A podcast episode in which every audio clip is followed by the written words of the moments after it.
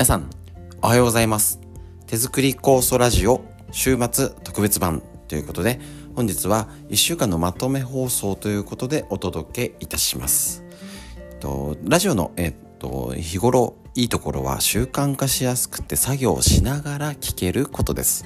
ただその分ちょっとね、聞き逃しも出ちゃったりしますので、まあまあ、暇つぶしみたいな感じで聞ける人は聞いてみてください。お出かけとかね、天気がいいので、えっ、と、掃除とかね、お掃除とか、お片付けついでにぜひ聞いてみてください。なかなか平日聞けない方もいらっしゃると思いますので、まあ、延べ版、まあ、1時間半とか、まあ、めっちゃ長いんですけど、ぜひぜひ、えっ、と、聞いてみて、少しでもね、こんな時代ですから、勉強して、手作り酵素が活用できる体づくりのヒントになればと思いますので、今回も1週間のまとめ放送ぜひお聞きください。それでは、どうぞ。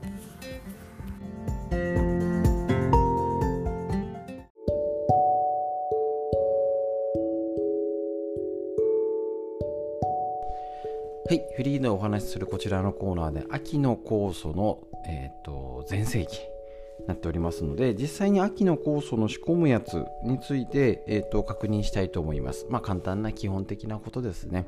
えっ、と野菜、果物、キノコ類ですね。根菜類。いろんなもので使う秋は本当にあの彩りよくですね。あのー皆様好きな方作っててね目がもう楽しいしなんかああいっぱい入っていいねってなります。ただえっ、と案外多いのが秋はなんか漬物っぽくて息子が飲んでなんか臭くて嫌だって方たまにいらっしゃるんですよ。皆様のご家族いかがでしょうか？普通ね春の野草緑青汁みたいな味しないんですけどイメージで言ったら春の酵素の方が飲みにくいんじゃないか。また、えー秋の方が彩り良くてすごい美味しいんじゃないか。なんて思われてますけど案外春の方が飲みやすいって方もいたりしますね。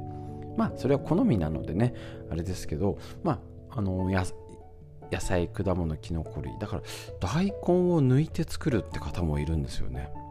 もともとだから大根臭くなるっていうか秋の酵素で1 0キロだと丸々1本は入れないかな半分とか。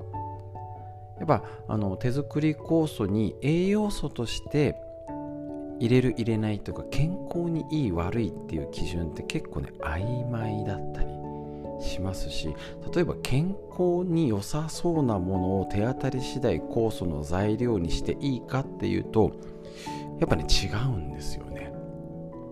であのーおいおいしそう。やっぱただなんかノニとかガバとかなんかそういうのただ使ったってダメだしあとねあのあれなんですよ本当に。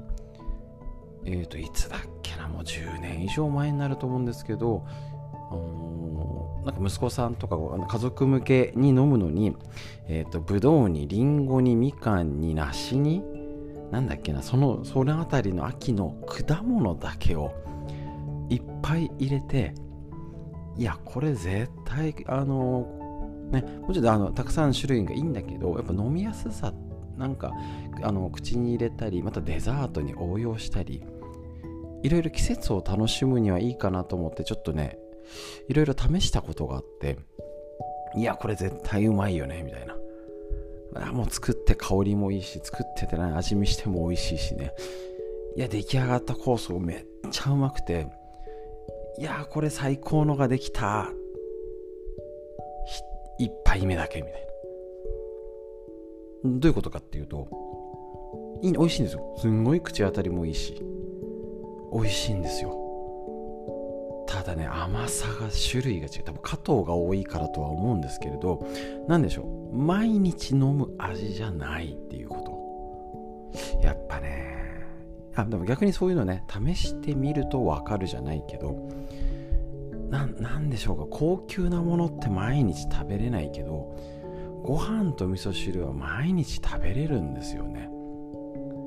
でそれが最高に美味しいってお米食べてるか、まあ、新米の時だとまた別ですけどいやこの米うまいもう最上級の味だっていう食べる感覚よりは普段のって言ったら普通にそこにあるっていう感覚って言ったらいいんでしょうか。なんかちゃんと説明できなくてあれなんですけど。ね。あのタイやね高級魚よりねやっぱ鮭やアジがいいんですね。本当に。それも同じで手作り酵素もなんかこれがいいだろうとかって言ってもしねあのー、試してみてくださいぜひ。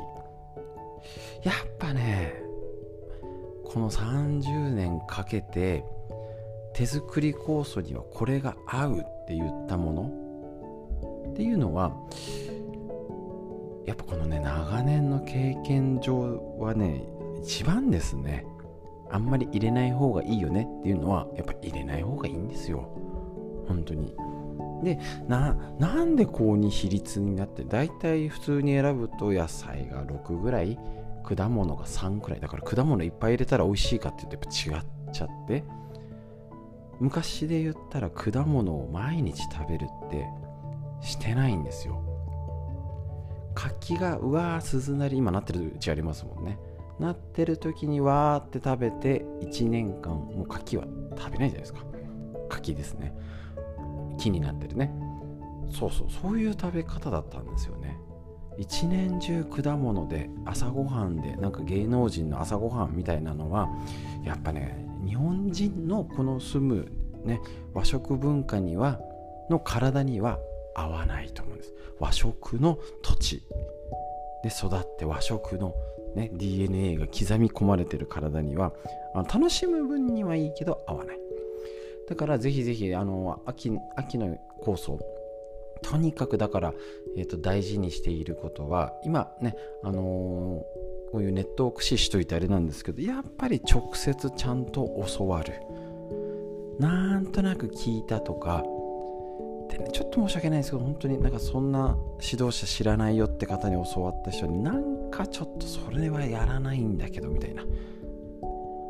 ね、で別にそのやり方でその、ね、別の全然あの手作り酵素ってこの あの十勝金星社が指導してるやり方だけじゃないのであのやるなっていうわけじゃないんですけれども私自身の経験上やっぱり手間暇かけて家族の病気や体のために作ったものがそんな作り方してないよとか。ね、聞いてみたらまだ1年なんか酵素の教室やって1年ぐらいの人ですみたいなどっかでチラッと聞いてなんか自分流にアレンジしてやっちゃってますって人に当たっちゃったらねなんかもったいないかなっていう気がしますなのでこの30年40年やってるこの手作り酵素でまあちょっとね趣味で一瞬作ってみてぐらいだったらまた別でしょうけどやっぱり家族のために作るんだったら長くさっき言ったようにねあのもういろんなやり方を試して今最新バージョンをお届けしている経験というですねやってますのでぜひ正しく長くやってる方から教わってぜひねあの正しいやり方で仕込んでみましょう。そうするともうほぼほぼ間違いないですし11キロお砂糖10キロに対してね使ってたって悪さしないですから。ですね。なのでぜひぜひそういうことをやって秋の酵素しっかり作っていきましょう。こんな話をまたね続けていけたらと思います。フリーの話以上です。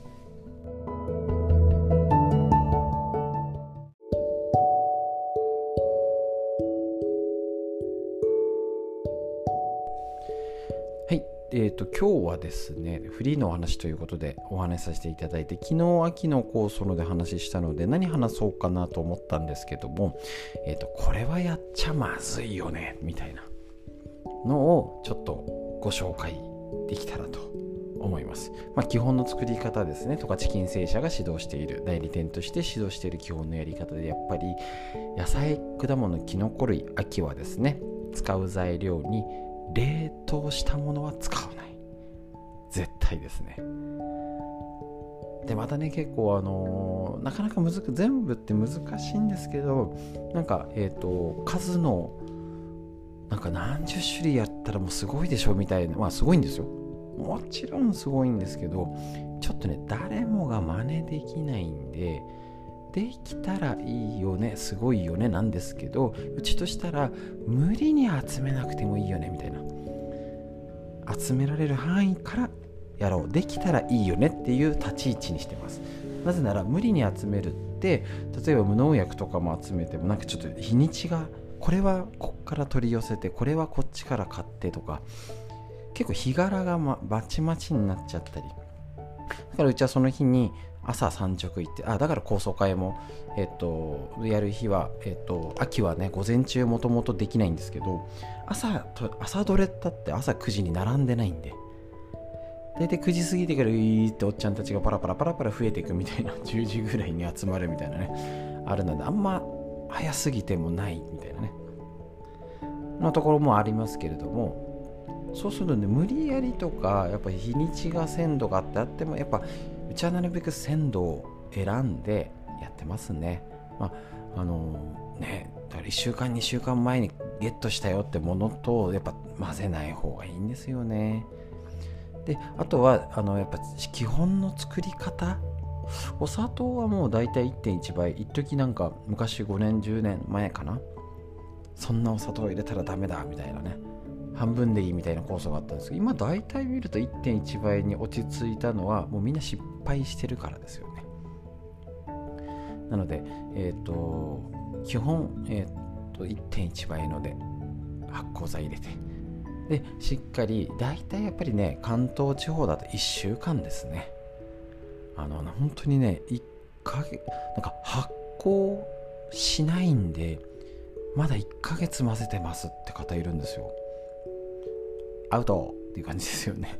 あのなんか泡ブクブクしないと発酵したっていう風にならないみたいな。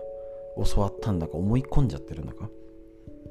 ね、あの発酵を勉強してる方勉強してるっていうか別に身近でだって泡が泡ブクブクなったらあの出来上がった漬物あります？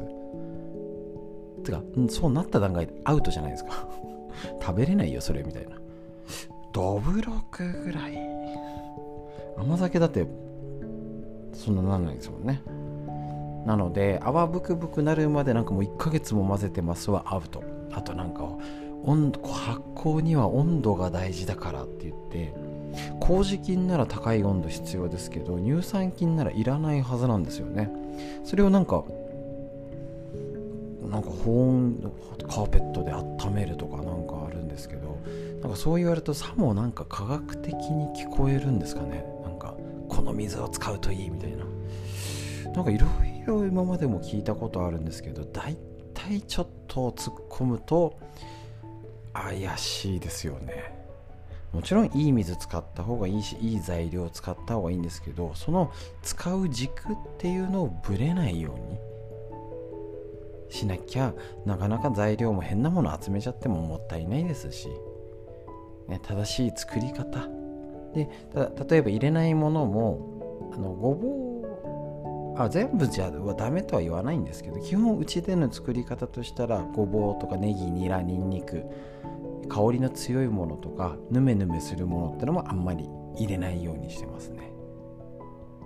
ですね。まあその辺の大体それってあの体にいい基準じゃなくてどうしてもあの酵素としたら長年昨日も言いましたけどね長年やってた経験上これがいいよっていうものは大体合ってます。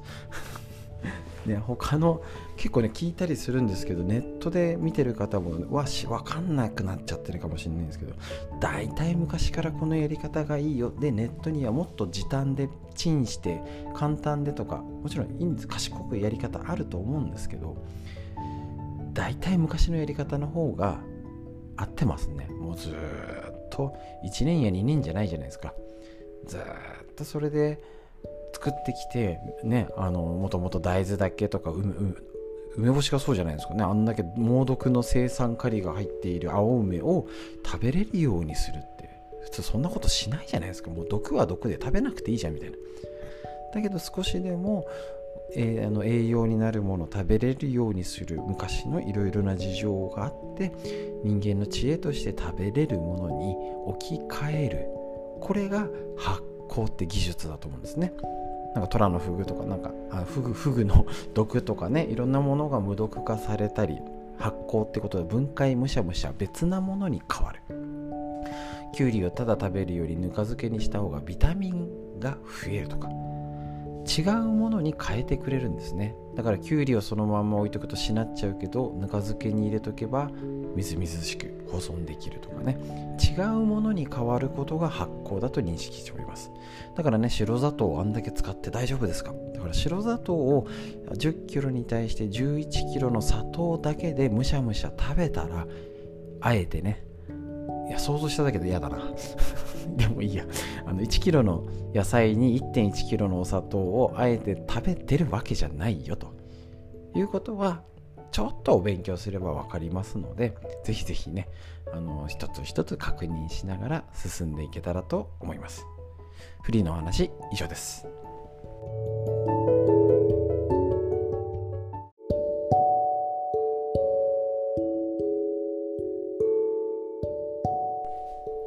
はい、ということで、えーと、フリーのお話になりまして、えーと、手作り酵素の話をちょっとね、今週、実際の実践例ということで、でえーと、正しい仕込み方、流れっていうのは、えー、と手作り酵素の指導、もしくは十勝金精神に問い合わせて直接指導を伺ってください。あれなんですよ、あまあ、ラジオだからちょっとこういう話もできるんですけれども、やっぱりね、なあの感覚が違うって昔は言っちゃえばこういう作り方ですよって言ったらまあまあできたんです時代もあったんですよ。ただ今はダメだねってなってます。なんでえー、っとですねなんか多分漬物とかを仕込む感覚が薄れちゃってるって言ったらいいんですかね。季節や旬を守るとかなんか基本的な食材っていうかその自然と向き合うルールみたいな暗黙の了解みたいのがなんか昔あったと思うんですよ。だって例えば味噌作りをして塩分が良くないって言っていきなり塩半分にしないですよね。昔の作り方は。それはさすがにしないじゃんっていう。まあ、あの減塩って言ったら何かしらそうにね普通は減塩って作れないんで普通に売ってるやつは何か操作ねしてあるんでしょうけど、ね、塩を少なくしたらカビますと。うまくできないしみたいなね。そういうのが感覚で分かってたと思うんですよ。そんな塩に半分にしたらできないでしょ。で言ってる人は理論もわからないしねあのちゃんと説明できないんですけど感覚で分かってたと思うんですよ。で今になると例えばこういうふうにつけるんだよって言ったってこそうだよねっていう共通認識がね薄れちゃってる気がしますこれをいろんな分野で言えることかもしれませんだから昔の感覚でこうやって作って言っちゃえば梅干しの干したりとかねあの味噌の手間とか考えたら本当は楽な漬物なんですよ手作り酵素って。知ってる人から見たら。大根干してとかつけてとか。なんですよね。だけどその仕込んで混ぜてこしてっていうような作業としての感覚が何いつからでしょうかね。薄れちゃってなんでそんなことするの？みたいな。をしちゃうんですよね。多分それは普通はこう教わったら何て言うんでしょうね。教わった通りにまずやってみてスポーツでも楽器でもそうですよね。ひとまず手張りじゃないですけどとにかくなんか真似してやってみて同じようにしてみてなんか自分の中で掴んだら少しアレンジを加える。例えば味噌とか麹の分量を変えるとか梅干しだったらしそは入れる私は入れないとかのアレンジっていうその普通の作り方の範囲で変化をつけるんだったらありだと思うんですよね。手作り酵素の材料もちょっとこれを増やそうかなとか。ねきのここれも入れようとかっていうのをこれをぴっちりっていうよりそういう上手にこうね中でやるこの範囲があるんですけどこの範囲をね大きく崩れちゃう風になっちゃったって言ったらいいんですかね。まだできないのに。しかも初めて教わったのにやってみた合ってますかね？っていう電話が 本当に来るんですよね。笑っちゃうぐらい。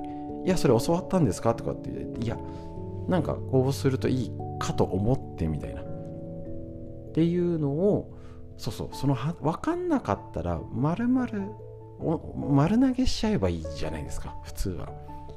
ねあのサッカーとかスポーツ始めたらいやこの練習方法合ってないですよね。これじゃやっててもうまくなんないと思うんですけどみたいなの。初めて3日目の人が家っ来ないんですよね。だけどなぜか健康とか特に最近ですかね。昔より明らかに最近そのアレンジがファンキーになってきたというか。うんっていうのがあったりやっぱ多分ネットの影響でいろいろあるんでしょうね。やっぱねネットの情報は気をつけなきゃですね。ネットでこんだけ配信しといて言う私がなんですけどだから逆にあのうち私自身が気をつけてるっていうか一つのこのラジオだったりいろいろ配信している一つの目的の一つはそのいろんな混在している情報でこの辺りがいいんじゃないっていうのをちゃんと言えたらなと思ってるしだからこそ逆に発信している立場なのでちゃんと本何を参考にしてるのを必ず出してるようにしてるんですね。そうしないとちゃんとあの追えないというかし何か間違ってたらこの本見てねみたいな。っていう方があの見直しがちゃんとあの来た道が戻れるように、ね、設計してるんですねちゃんと。だから勝手に言って勝手に理論言っていやそんななんか雰囲気で気がするみたいな。で曖昧なんですよ理論はね。逆に手作り酵素とか漬物なんで梅干しああ、あの、あんな毒が大丈夫なのとかね発酵って不思議があるんですよね。でそのねなななんであんな、ね、栄養満点になったり保存が効くのっていう曖昧さがやっぱ発酵って中にあるのがある意味自然だと思うのでそれを相手にしてるからこそ何か説明する理論っていうのはちゃんと筋道がないとというのもあるので結局はあの手作り酵素何を言いたいかやっぱねまず基本の作り方をちゃんとやる当たり前なんですけど。でちょっとあのアレンジしたかったら聞いてください。やっちゃう前に。結構ねやっちゃったんですけどほんと困る。思いついていいんですよ。ファンキーなやつも。ね、だけどやめてくださいと。かもしくは一度聞いてね聞いてからやってねみたいな。なんかね春の構想も草を取ってきて乾かさなきゃいけないとかって教わったりねやっぱね変な教わり方をしちゃってたりとか今ネットであのインスタ映え写真映えするんであの密閉しちゃダメとかどういう意味があるかとか別にその方の理論があれば OK なんですよ。だけどなんか見栄えがいいみたいなの方にまたちょっと偏ってたりとか。するかなと思います。見栄えもいいのもいいんですけどそこって見栄え重視っていうよりはあのまずその丸の中を ちゃんとね、あのー、ちゃんとまずやるっていうことから気をつけてやってみてください。ちょっと取り留めのない話ですけれども基本がやっぱり何でも大事。何度も見直して何でも繰り返すこと。これ武術でもね楽器ね、どんな伝統芸能とか何でも同じだと思うんですけどただそれを健康や体のことストレッチとか運動もですよね。食べるものにただただ、ねあのー、応用すればいいだけです。是非気をつけましょう。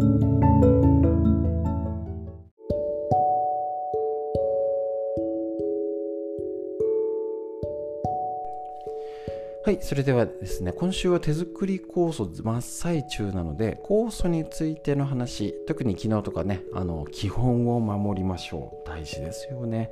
結構できてない方いたりとかしますしね、あのなベテランさんが意外とね、あのいい加減になっちゃってっていうのありますのでね、ぜひチェックしてみてください。今日はですね、ちょっとね、飲み方とか、あれか、飲み方、保存方法かをお伝えしようと思います。とにかくと厄介なのがねだってこんなあったかい。10月過ぎてだね。うちの子なんかで公園連れてって汗だくになって遊んでるぐらい晴れると暑い。で急に朝晩冷えてきた。ね、本当に、えーと、普通であれば冷蔵庫入れなくてもいいし常温保存で大丈夫。基本常温の場合、えーとペットボトルとかプラスチックは良くないです。基本瓶です。ね、あの保存させるためには瓶で保存しましょう。でなんですけど冷蔵庫入れないと変質っていうかね手作り酵素味噌とか醤油梅干しと一緒で置いとけば経年変化で匂いが変わって味が変わってカビのようなもの折りが出たりが当然です。ただこれもねもう出ただけでダメになっちゃった捨てちゃったなんていう人が最近出てきちゃってるんですね。これもだからあの基本の漬物とか自然なものをと、えっと、上手にお付き合いする心得が経験上ない方はもうちょっとカビたらわ悪いダメだ。捨てちゃおうってねなっちゃいますからね。だからやっぱり聞いて基本を抑える。大事なことかと思います。なので、えっと、長年保存できます。うちで20年20 30年もの近くのがあるかな。川村先生にいただいたやつが。ねあのー、長く保存がそもそもできるのが発酵食品ですね。で特にあれだけの砂糖をしっかり使ってるので、えーと、それも長期保存の、えーと、メリットですですよね。ちょっとねあのそう砂糖の話もねまたちょっとあ明日にしましょうか。長くなっちゃうのでね、あのー、やっぱりね気になる方っていらっしゃいますけどもね、えーと、その保存するっていうのも一つの役割があるからあれだけたくさん使うよってこと。甘みを足すためじゃないですよね。いらないですからね甘み足すのはね。あんなにね。なので、えーと、その役割があるしその経験上ずっとやってることに従うのが大事です。で、あのー、そのやり方の一つがその保存方法。今ね逆転してますね。昔は一軒家いいね。アパートマンション置くのも保存も大変ね。が今一軒家気密性が良くなってこの30年で明らかに変わりましたよね。高気密高断熱になって。中にはね全部あれ2階まで床暖してます。どうしましょうって言われた時どうしましょうねってなったことあるんですけど宙に浮かなんか切れる部屋があるからそれで宙に浮かせておいてくださいって言ったんだっけな。すごいですよね。逆にそういうの搭載されてない家なので。えー、すげえなって思うんですけど。やっぱねいやあの漬物発酵食品が作りづらくなってます。かえってマンションとかの日が当たらない部屋とかの方がいいかもしれません。でちょうど昨日もねその保存する場所の話に出てなんかね縁側に置いてたらやっぱりアリンコが来たみたいな話聞きました。やっぱね日が当たるところとか温度が当たる直射日光はダメです。だからインスタ映えみたいな写真でなんてあの透明の瓶でっていうのは基本こちら私の考え金星者の考えで言ったらアウトです。ですね。あのー、まあそれを分かってて発酵のこと分かっててそれを選んでるならいいんですけどどうしても見栄え重視だと透明な瓶。おしゃれですもんね。なんかちょっと棚に置いてね。木製の棚に置いてね。あの何ですか？あのタイル張りのところの前でパシャリ。かっこいいんですけどね。あの自然と相手するってそういう問題じゃないんで。ぜひ、えーと、日が当たらないとこで混ぜましょう。樽を置くのもね。でえっ、ー、と密閉しない。新聞紙を載せるとか呼吸ができるようにこれを砂糖が悪さしないための条件でもありますので。これまた説明しますけどね。ありますのでそれで毎日混ぜましょう。基本朝晩で6日間。ね、えっ、と、あれ、昨日だか一昨日だか話しましたけど、発酵しないんです、泡が立ちませんじゃなくていいんです。よ。関東で普通の場所でしたらもう6日間でやめてください。特に慣れてない方。慣れてる方はまたねある程度臨機応変ってことでお話ししますけどもうきっちり6日間守ってくださいと。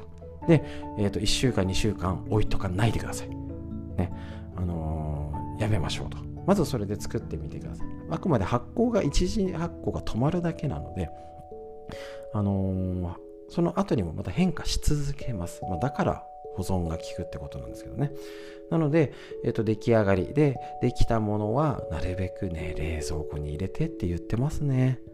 本当にちょっとね、気温がおかしい。で、部屋の温度もね、あの日当たりよくすごい温度上がっちゃうって部屋も、お宅もありますので、入れられたら冷蔵庫に。で大体ねあの春も残ってて梅も作ってちょっと余って春入れたらもういっぱいで入んないよって方もいるので例えば少しでも入れといて入れといたやつを長期保存組にして入らない方から飲む。ってするといかがでしょうか？ちょっとは違うかな。ですね。で一応冷凍もできますけどもねあのシャキあの糖度が高いんで固まりませんので。ちょっとね今なんと絶対こうだっていうよりはどうにかうまく今時のやり方で工夫してやってみてください。ということでその保存のお話でした。で長期保存するにはあの冷蔵庫じゃなくて12年したらもう常温です大丈夫ですので瓶に移し替えて長期保存組グループのところにしてえっ、ー、とあげてください。あとは詳しいこともしあの他の質問があったらぜひ問い合わせしてください。保存のお話でした。以上です。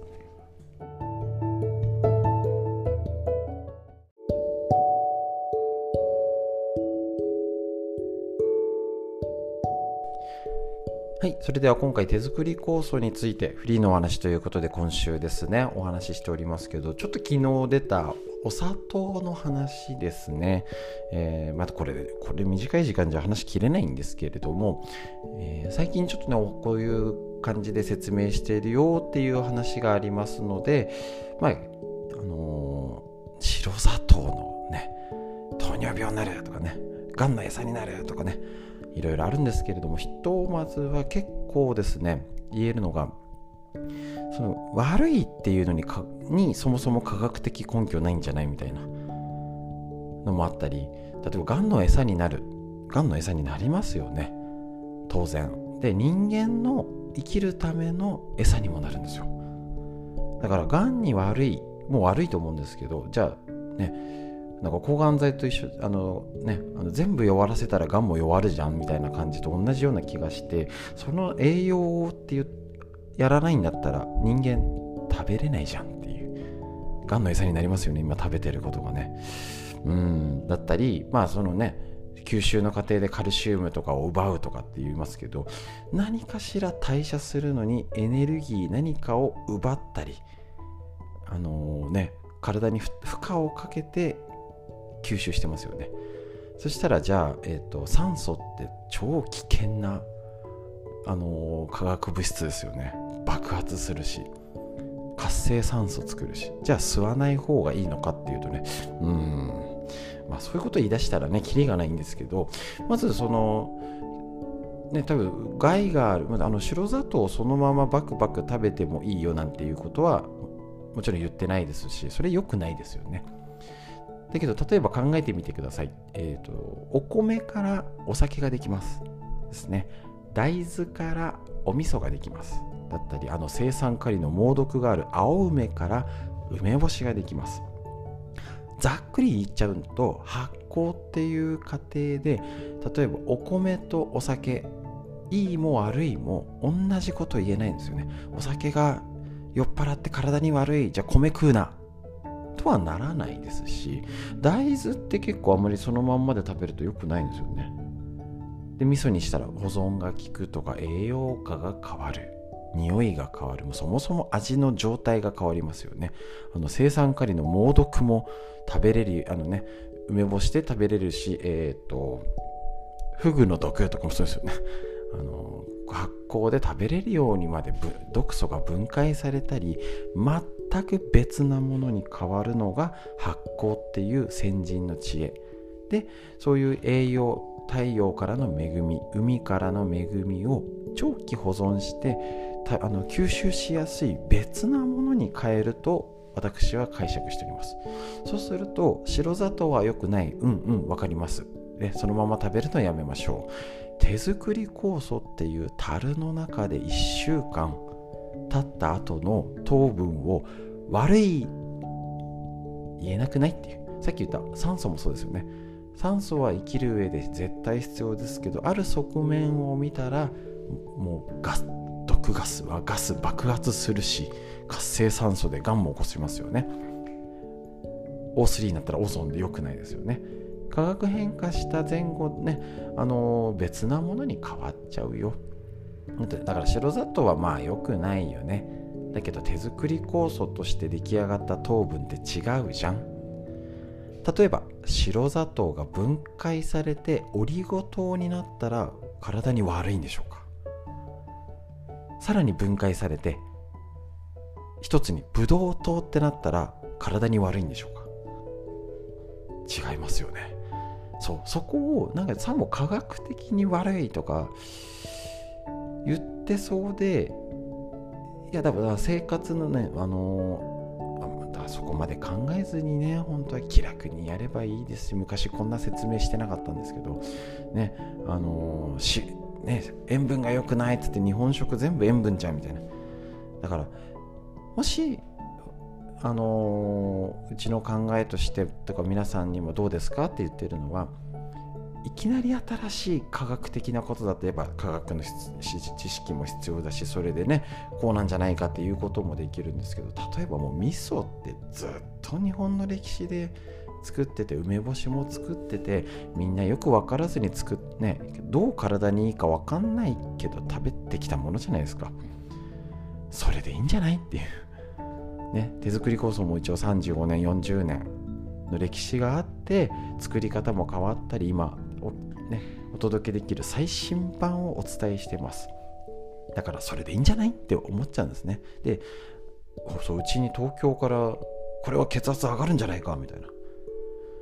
血糖値上がるんじゃないかってすごい聞きに来た方いてね。ああの人結局作んなかったですね。そうそうそう。だから血圧上がりますよっつって。血糖値上がりますよねっつって。それ糖分取れば上がりますよっつって。ね。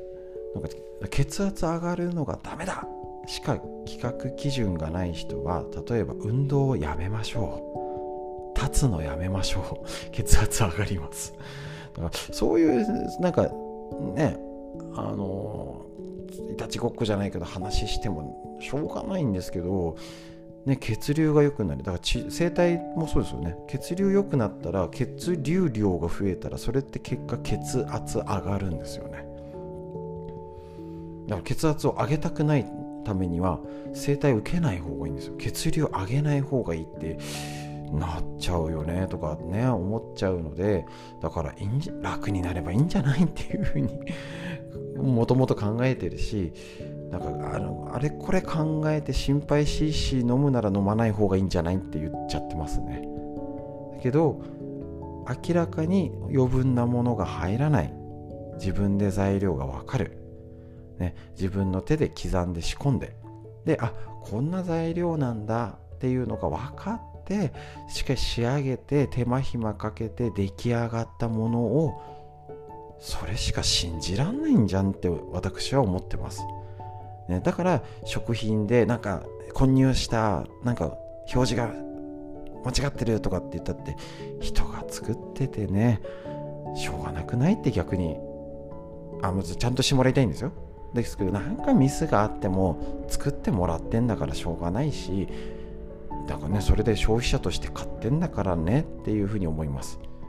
一番、ね、何が効果があるどうこうじゃなくて旬なもの生きてる食材太陽の恵みを利用して自分で仕込んで仕上げる。これが一番信じられるものだと思っております。でそういうふうにそうだよねとかなんかこっちがちょっと果物多かったね少なかったねぐらいの感じでまあいっかぐらいの感じの人が集まってコースを作れればなと思っております。そんな感じでお砂糖のまあまだまだお砂糖についていっぱいあるんですけどまた触れていきたいと思います。フリーのお話以上です。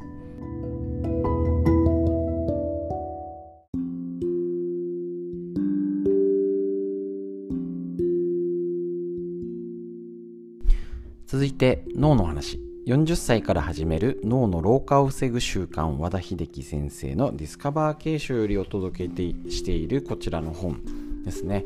脳の老化は思わぬところから始まる。いきなりね目の前の旦那の顔がわからないとかねお前は誰だっていう急にボケないです。もうすでに40を過ぎてボケてる。要は衰えてるところは感情。脳の前頭葉が老化するってことなんですね。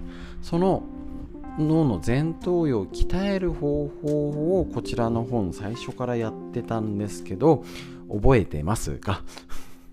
覚えてないよねって大丈夫です。何度も同じこと言いますよこちらね。また最初に戻ります。一番最初。ねあのー、出力系を鍛える方法。もうあの箇条書きにバーっと言ってっちゃいますねもう時間の限り。わからないことは素直に尋ねる。年を取ると無口になって老化を加速させるし人にね曖昧だけどいいやとか今更人に聞けないとかっていうのをやっちゃうと脳の老化につながります。日記に書き出す。こちら脳の前頭葉は、えーと、インプットよりアウトプットが大事。だから何でもいいです。手であの日記でもいいし LINE で人に言ってあこの習ったことをこんないいこと聞いたよ知ってたって言って友達に送るといい情報を届けるのでもらった相手は喜ぶしね、旦那の愚痴だ、なんだ、文句ばっかりね、久々に会ってばっかり聞いてたら嫌になっちゃいますから、言って言ってもいいですよ。だけど、ちゃんとそういう情報も交換。ね、ブログやフェイスブック、これはなかなか難しい。新しい人と知り合う。こあのコロナでなかなか難しいんですけど、でもこれからだったらちょっとずつできてきますし、ね、あのもう逆に人間関係がだいぶ狭くなっちゃってますので、また違う人との付き合い方、大事ですね。思い出すきっかけになるものを置く。昔の記憶とか地図帳。昔ああここね。なかなか海外行けない旅行行けない。ね。それはあ昔これが行ったな。辞書や単語帳。でも言葉の記憶とか図鑑とかカタログ。ね。あの行ったつもりで旅行気分でもいいですけどそれを思い出すことが脳が活性化。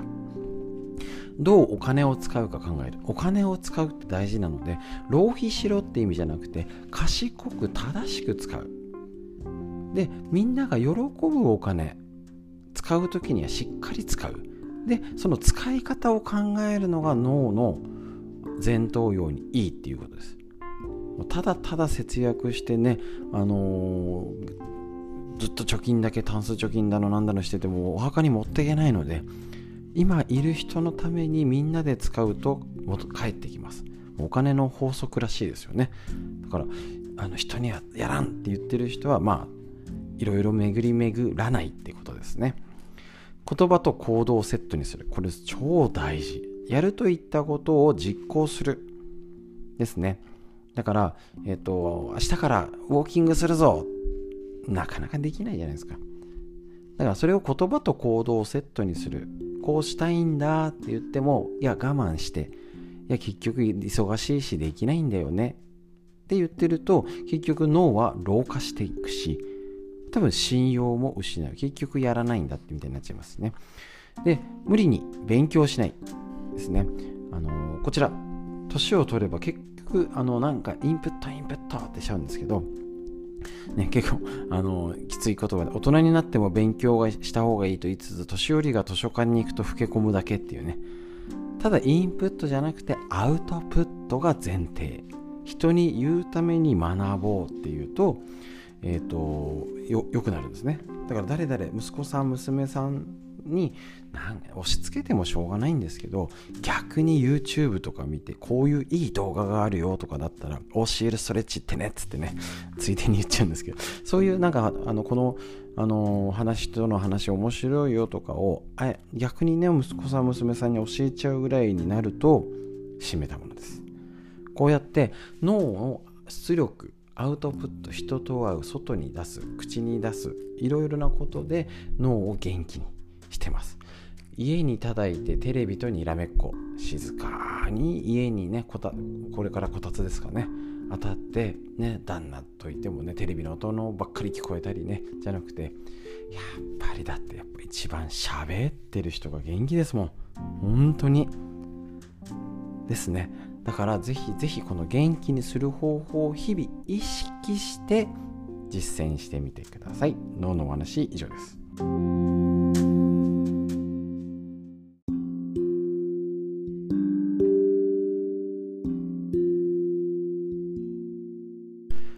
て脳を元気にするこちらのお話。参考本40歳から始める脳の老化を防ぐ習慣和田秀樹先生のディスカバー形式より。和田秀樹先生の色え6078なんかいっぱい出てますね。ぜひぜひチェックしてみて。読んでみてください。こちらですね。今日のページ。昨日まとめて復習しましたけど覚えてましたでしょうか？いいんですよ。何度もやりましょう。確認します。お墨付きに頼らない。誰それこう言ってたっていう枕言葉に頼るのは前頭葉の機能低下や思考の老化をしている証思考がストップしてますって。何か意見を述べるときかの何々もこう言ってますみたいな。死曰くですかね。いちいち枕言葉をつけなければ気が済まない人、あ、なるほどね。気が済まない。そこまでってことですね。この場合の何々は決まって誰もが知る有名人であったり、その筋の権威であったりで、少なくとも無名の人や自分自身であることはまずありえません。こういう人は前頭葉の機能低下、思考の老化が進んでいると見ていいでしょう。また、かの何々も言っていますとか、文献に書いてありますという、あの、冠がつかないければ、どうも信憑性に欠ける、信用できないと思ったり、無視したりする人も同様です。一応私そういう思考なんですけれども前頭葉の機能低下といえば言えるかもしれませんしあの特にこの本も今言ってる本も紹介してるのも私が勝手な意見じゃなくてちゃんとあの参考文献は表示する。今までも基本どういうのにもこういうここに載ってたよちゃんと信憑性を取ると。信用できることを紹介する。また、ね、自分自身がじゃなくて。でこれにアレンジ加えて私ね今も今もそうそうじゃないですか。ここには書いてあるんだけどこうじゃないの。ってことも大事っていうことですね。これのこういう本を読むと気をつけなきゃいけない態度ですね。ここにしあの文献に書いてあるっていうのは信憑性に欠けるぞダメだっていうふうに他で言っちゃダメですからね。その辺も柔軟性も前頭葉。若い頃からそうなってしまう人もいますが一般的に年を取れば取るほど有名人などの権威を傘に切る権威主義やこの人の言うことだからというだけで内容に関係なくその是非を判断する俗人主義に陥りやすい傾向にあります権威主義や俗人主義に陥るとますます思考がストップしてしまい新しい思考発想ができなくなる。基本的に一つの課題に対して一つの答えや安易な決めつけに走りがちになります。これあの権威だけじゃなくてもうなんかずっと同じこと言ってる人いません？なんかカクカクしかじかはこうあるべきだみたいな。であのいつの世にも通じる格言とかならありですけどなんかそれバブルの時だけじゃね？とか 昭和の時にしか通じないよね。もちろんそれって今にも通じないし江戸時代にも通じなくないそれってってことをなんか我々の世代はって言って言っちゃってる人いるんじゃないかなと。思います。そういうのも気をつけ要は思考がストップってのが良くない。でしょうね。そういうことです。だから権威あの参考にするとかじゃなくて思考がストップが良くないですね。こうなると坂を転がり落ちるようにして思考の老化が進んでしまいます。まずい権威主義俗人主義は早期発見症状に気づいたら早めの手当が寛容です。って言いながらも大体言ってる人はそのねまずさに気づいてないっていうことですのでね、立ちが悪いといえば立ちが悪いんですので、ぜひぜひね、周りの方をまあ注意してもね、怒られちゃうと思うんですけど、ですね、なのでそういう人の前であんまり意見を述べないっていう危険からは身を逃逃れるっていうのも大事な選択ですので、ぜひぜひ気をつけてください。脳の話、思考がストップは良くない。以上です。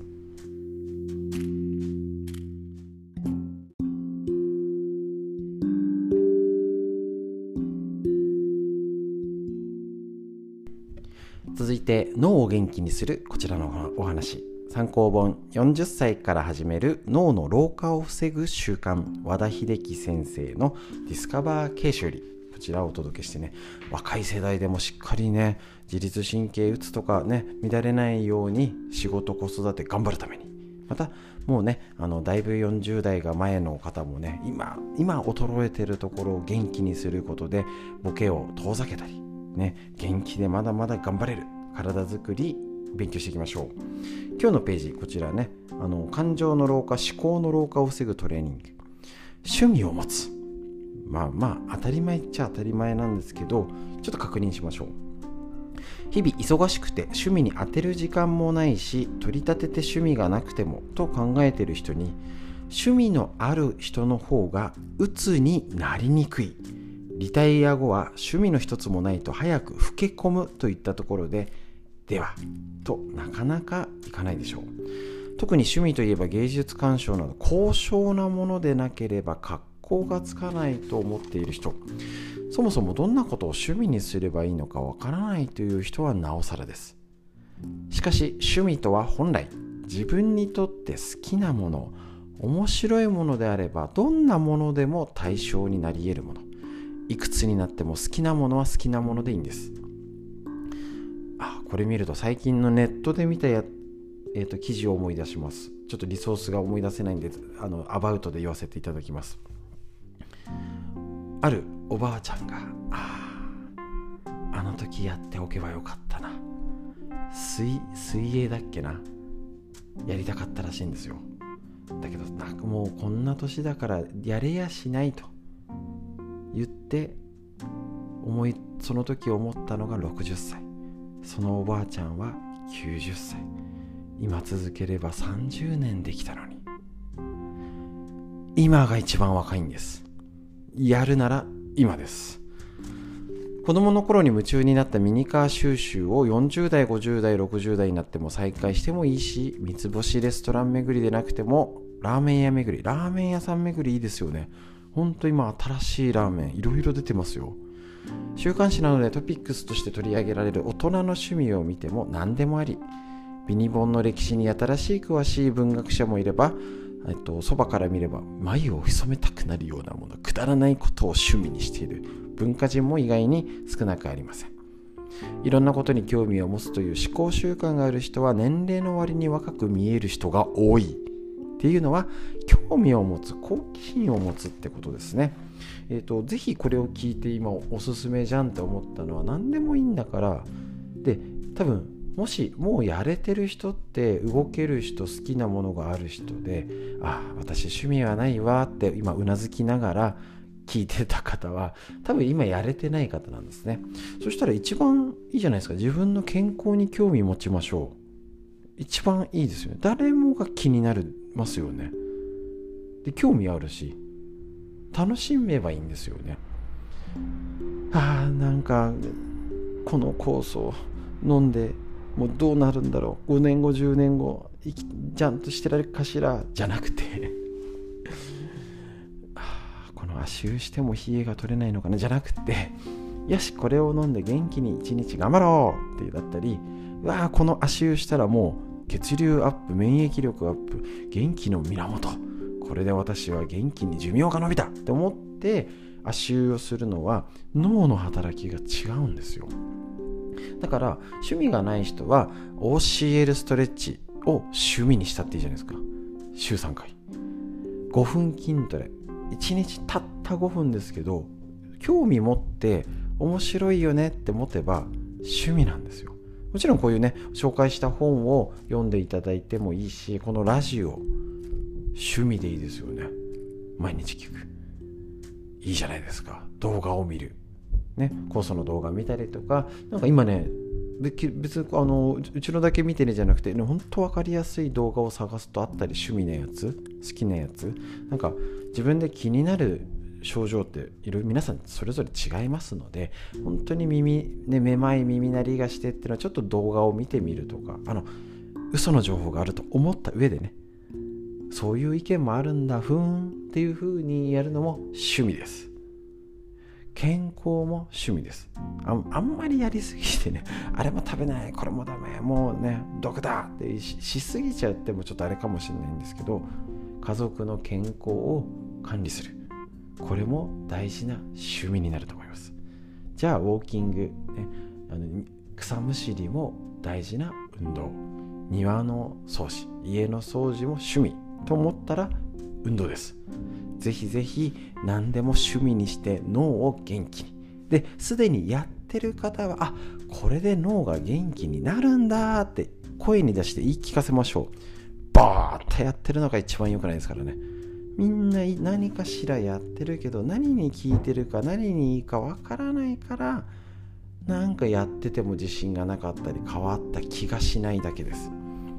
大丈夫です。皆さんいいことやってますのでしっかり変化に気づけるように意識ができるようにこうやって本から学んでいきましょう。脳の話以上です。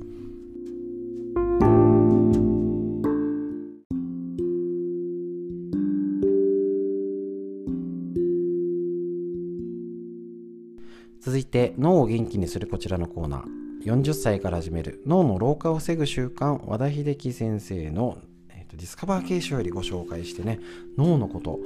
ね、働き盛り。子育て中もしっかり脳が元気に働けるように子育てね家事育児、ね、仕事が頑張れるように。でもうだいぶね40歳を過ぎちゃってる方も、えーと、今衰えてるところをフォーカスすることによって今やれることを見る。ですね。やってみてください。こちら、えっ、ー、と今日の話。余計な知識もどんどんつける。本や新聞を読んでいて知らない言葉が出てきた時その言葉の意味自体を分からなくても前後の関係でなんとなく読めてしまう場合にはわざわざその言葉を辞書などで調べたりせずに読み飛ばしてしまう人がほとんどではないでしょうか。この習慣を改め余計な知識もどんどんもう知ってるつもりになっちゃうんですね。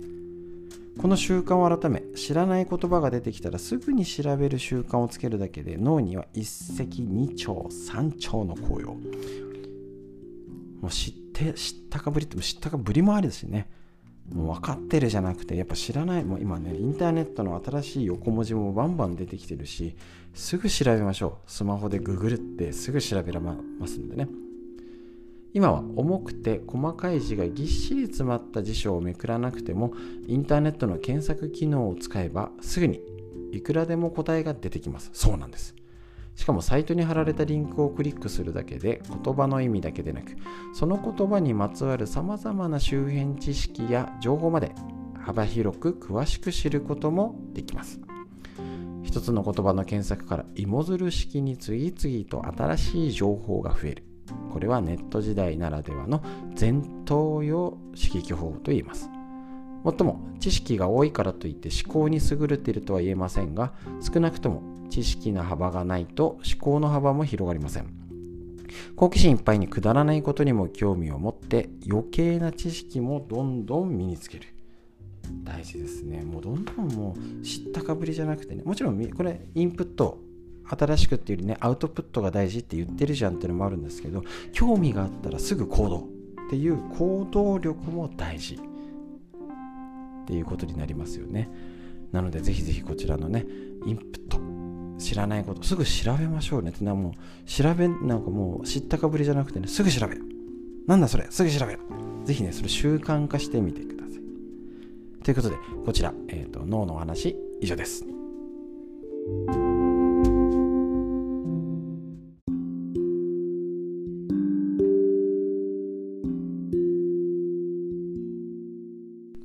続いて脳を元気にするこちらのお話。40歳から始める脳の老化を防ぐ習慣。和田秀樹先生ディスカバー継承のことからね脳について、ね、すぐ実践できる習慣や考え方をお届けしております。40から脳が考えたくもないんですけど。でもね、あのー、臭いものに蓋じゃなくてあ確実に弱るよね。じゃあそこ対処しとこうでをね。が健全だと思います。今日の話思いつきや仮説を口に出すってことですね。裏付けのない思いつきばかり言うな。確実なことだけを言え。企業の企画会議などで突拍子もないアイデアを出した日にはそんなバス停も浴びそうですが日本では企業のみならず学会でも実用化した仮説の証明の方が重視される傾向にあります。要はちゃんと根拠がってことなんですね。一方で世界的にずば抜けた思いつきや仮説に価値が置かれます。実際ノーベル賞でも実用された何かより新しい仮説に対して与えられることが多いのです。また数学オリンピックの優勝者は数学者として大成しないと言われますがあなるほど。面白いですね。数学オリンピックのように解く力を競うところで長けていても問題を作れる力がな力がなければということなんですね。なるほど。つまり前頭葉思考ができる人こそ優秀な数学者ってことなんですね。なるほど。ここでも前頭葉。数学では今でこそ当たり前になっている方程式や数式も全て仮説作り出すから生まれ仮説の上に仮定の上に成り立ってる、ね、飛行機が飛ぶあの科学的根拠ちゃんとないらしいですからね。仮説らしいですからね。想像力と想像力ね思いつき思いいろいろ思い出す思いつきと作り出すことの賜物と言えるってことなんですね。なるほど。数学のオリンピックの優勝者は数学書として大成しない。面白いですね。年を取るにつれて前頭葉が衰えると思いつきも仮説も出てこなくなりその代わりに決めつけや権威主義に走りがち。それを阻止するためにも思いつき仮説をひらめつかせる訓練。本書でも紹介しているような前頭葉のトレーニングに励むこと。また思いつき仮説が浮かんだらそれを口に出してみることが大切です。ですね。だからあもしかしてこうなんじゃないかとか。あ何でもいいんですよ。日常的にあそこのスーパーの方がこのお肉は安いんじゃないかとか。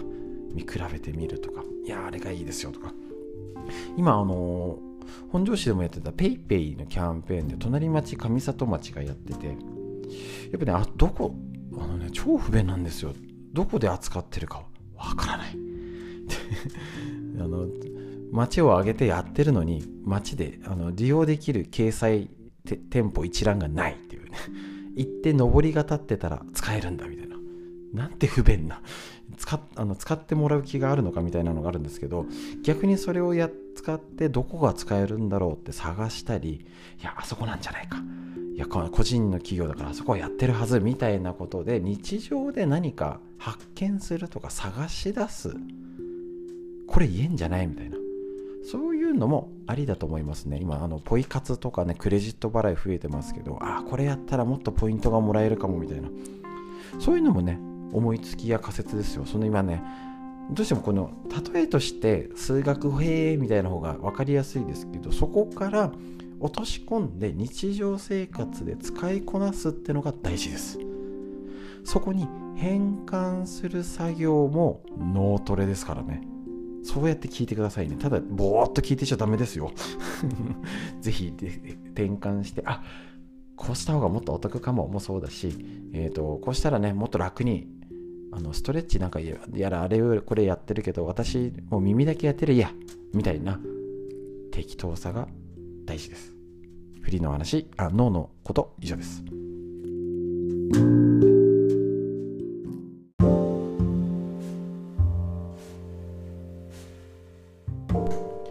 続いてみんな知りたい東洋医学の知恵。10月24日のページですね。1日360 5日分あるというね、とても勉強になりますよね。こちら、10月24日のページ。時にはプチ断食で消化器系の調子を整えようという話ですね。食欲がないのになんとなく時間だから食べているという人はいませんか？ね。ですよね。それは消化器系を指す火、ね、脾臓の火ですね。火が弱っているサインですので注意が必要です。こちら、えーと、東洋医学の中でも火っていうのは膵臓じゃないかっていう説もあるみたいです。火は体を元気にするエネルギーを作り出す役割がありますが、まあ、ざっくり胃腸って捉えちゃっていいと思います。過度な飲食により弱ってしまいます。食べ過ぎはやめダメ飲み過ぎもダメ。すると疲れが取れない。お腹が空かないだるい。軟便むくみなどの症状が現れるようになります。実際に私のところに相談に来る方の話を聞いていても食べ過ぎ飲み過ぎによる肥満疲労や体のだるさ食欲不振血流障害を引き起こしのぼせやイライラが作られている場合が多く見られるということですね。こうした場合まずは飲食の節制をすることが大切です。脂っこくて味の濃いもの甘いもの体温より冷たいもの生もの過剰な水分を避けて消化にいいおかゆや湯豆腐たっぷりの野菜をよく煮込んだ鍋や味噌汁などを少しずつ取るといいでしょう。そして食べたくない時は食べない。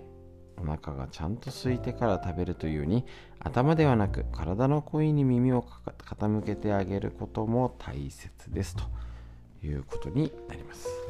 ですので、えーと、こちらですね。体の状態。ぜひですねかりですね。整える。やっぱ食べ過ぎ飲み過ぎはダメですね。なんか季節の変わり目で胃腸の調子が悪いなんていう方治療に来てる方でも多く見られております。ですのでぜひぜひ、えーと、日々のね食べ過ぎ食べ過ぎてる方は特に、まあ、ついつい食べちゃってっていう方もいるんですけどぜひぜひね体の状態を整える歪みを整えるとかただ食欲我慢しようじゃなくて別の見方。今ねあのホルモンとかもやってますけれどもやっぱね体が調子悪いとかストレスとかいい状態じゃないと食べ過ぎちゃう傾向にあると思います。し胃腸の状態が悪くなる傾向になっちゃうと思います。なので酵素を飲む食べるもの気をつける睡眠食事ですね。あとは体の冷え気をつけていってください。これから温度が下がってきそうですね。ぜひぜひこのね急にだって昨日暑かったですもん。これで急に寒くなる嫌になっちゃいますのでぜひ気をつけてお過ごしください。という薬の知恵以上です。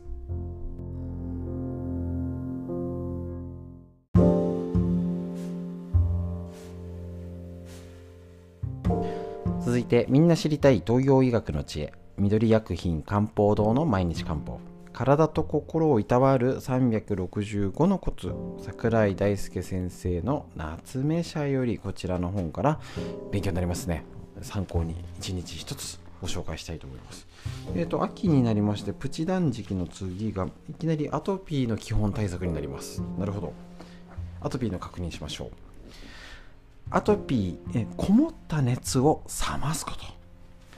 アトピーはさまざまな肌状態が混在しまた日によっても変化そうなんですよね。乾燥ってのと熟熟とかねそういうことですね。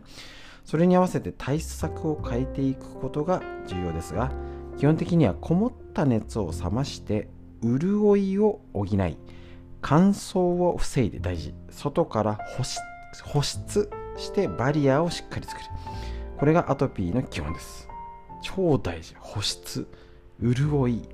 熱の流れですねだからかえって足湯とかすると暑がっちゃうたり汗っかき暑がりな人とか見ますねやっぱね食材ではゴーヤ、キュウリなどのウリ科、トマトなどの夏野菜、白菜や小松などの葉野菜を加熱してたっぷりと取りましょう。そして脂っこいもの、甘いものの味の濃いものと乳製品、餅は避けてください。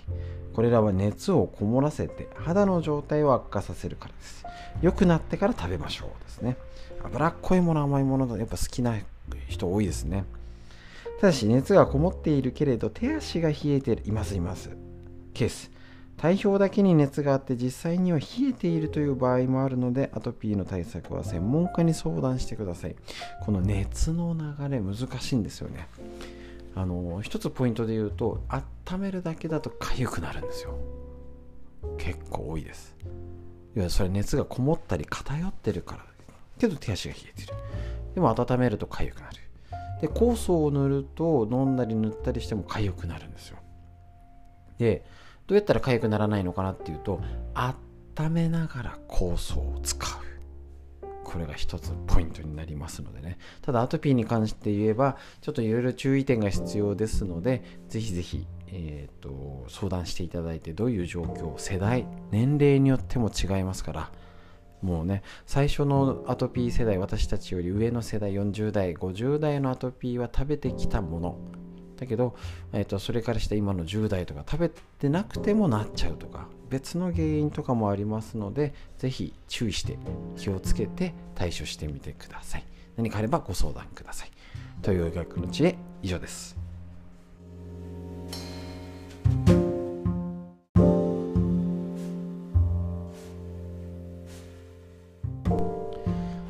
続いてこちら東洋医学の知恵。10月26日のページですね。参考本緑薬品漢方堂の毎日漢方。体と心をいたわる365のコツ。桜井大輔先生の夏目社より出てるこちらの東洋医学の考え。ね、真剣にやりだすとちょっと難しいって思っちゃうこともあるんですけどこうやってね日めくりカレンダーのごとくやるといろんなジャンルの自分に興味がない範囲まで学べるので、えーと、私一番勉強させていただいております。ありがとうございます。一緒に勉強しましょう。アンチエイジングには甘味塩辛い味を取りましょうってことなんですね。あんまり聞かないですよね。酸味苦味甘み辛み甘味。この甘味は塩辛い難しい字をなんて言ったらいいんだろうな。左に歯みたいな感じに現象の弦の右側みたいなね。難しい。5つの味のうち甘味塩辛い味とは塩辛い味のこと。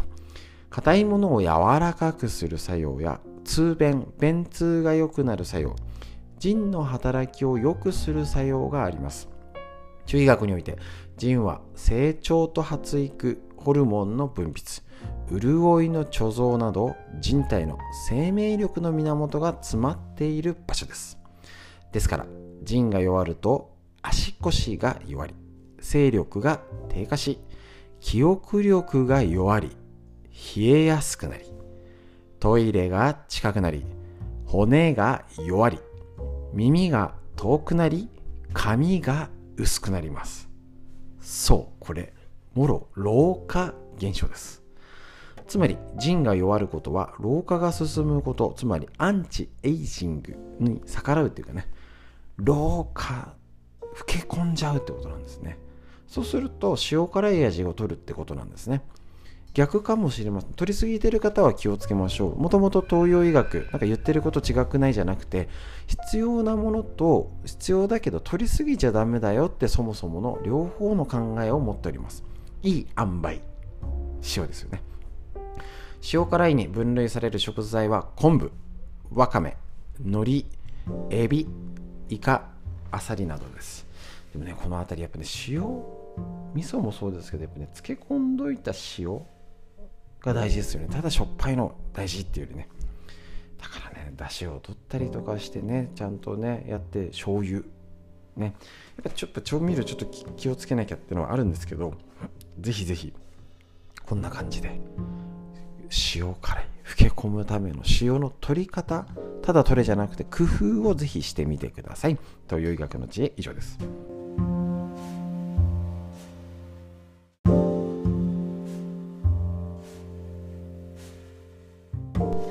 続いて東洋医学の知恵。とても勉強になりますね。参考本。緑薬品漢方堂の毎日漢方。体と心をいたわる365のコツ桜井大輔先生夏目社よりこちらの本からご紹介。こちらね27日のページですね。はいこちら。口の周りの困った症状は胃腸の弱りの表れ結構いますよね。口内炎とかですね。胃の不調なんですよね。消化吸収を担う脾まあ、胃腸って言っちゃいます。胃腸の状態は口やその周辺に出やすく食べ過ぎなどで胃腸が弱った場合口と周りにニキビができたり口角が切れたりします。唇の色艶が悪い場合や唇の皮がよくめくれるなどの症状も火の機能低下を疑います。胃腸ですね。この口もう一度言いますね。口の周りにニキビができたり口角が切れたり色艶が悪い場合はね皮がめくれるなど胃腸のすぐ俺出ますね。これねカッサカサになったり口内炎あ口角炎みたいなね。胃腸で。でも最近出なくなりましたね。あ出なくなりましたね。ストレッチ効果ですかね。前の方がしょ結構頻繁にパリパリにもなってました。朝とか起きてね。なってない。素晴らしい。胃腸は火は乾燥を好むとされ余分な水分を嫌います。そのため梅雨や夏場など湿度が高い時期や冷たい水分を取りすぎると食欲不振難便や下痢になるのです。秋になると食欲が出てきて食欲の秋などと言いますがこれは秋になって空気が乾燥し始めたことも影響していると中医学では考えます。ですね。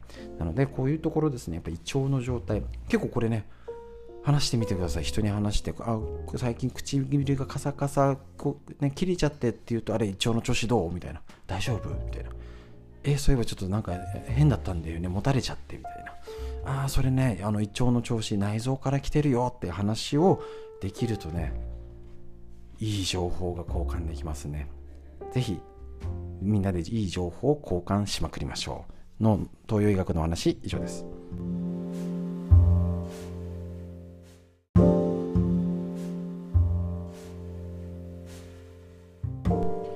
続いてみんな知りたい東洋医学の知恵。10月28日のページですね。こちら参考本。緑薬品漢方堂の毎日漢方。体と心をいたわる365のコツ桜井大輔先生の夏目社より。出ておりましてこちらね。なんか漢方に関わる本ってちょっと増えてますよね。いろいろ家庭でできるみたいな。でこの桜井先生の本もね結構ね売れてるみたいなので出ておりますのでぜひぜひチェックしてみてください。分厚いけどこういうのもプレゼントにいいかもしれないですね。10月28日のページ。潤い不足を感じたら白い食べ物。白い食べ物には肺呼吸器系の肺を癒す力があります。今秋ね必要なやつですね。中医学東洋医学が指す肺は呼吸器系免疫系体調体温調節を担い肌や気力そして大腸の活動の一部を支えてるって考えるんです。広いですよね。息吸って吐いてだけじゃなくて免疫系体温調節肌や気力大腸の活動これミソですよね。肺が弱ると咳や喘息疲労肌の乾燥便秘などが現れるということ。そこで白い食材を日常的に摂ることで肺の力を補い肺の弱りから来る不調が回避できるということ。肺は乾燥に弱いので秋は特に白い食べ物を意識して取りましょうということなんですね。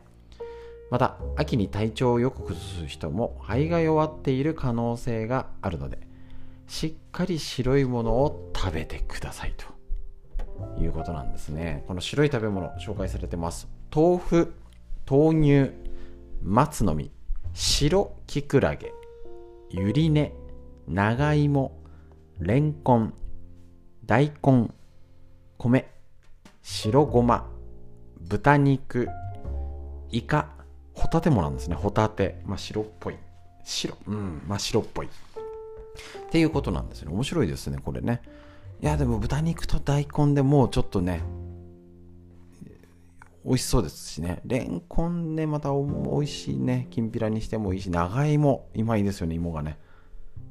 いろいろ使い方楽しめるしなかなか献立考えるのってね女性の方大変なんで例えばこれあはい秋はこういうなんか食材使ってみようかな湯豆腐食べようかなとか、ね、豆乳鍋にしようかなとかっていうとねああこれ今ねあの肌がもう一度言いますね肌が乾燥ですよね。えっと、乾燥してるとか咳や喘息疲労便秘などの人にはこの白いものを、えっと、食べさせてあげましょう。即効性があるか分かんないんですけどなんか適当に夕飯食べようかよりはもう今レシピ出てきましたよね。適当にやってみてください。東洋医学の知恵勉強になりますね。以上です。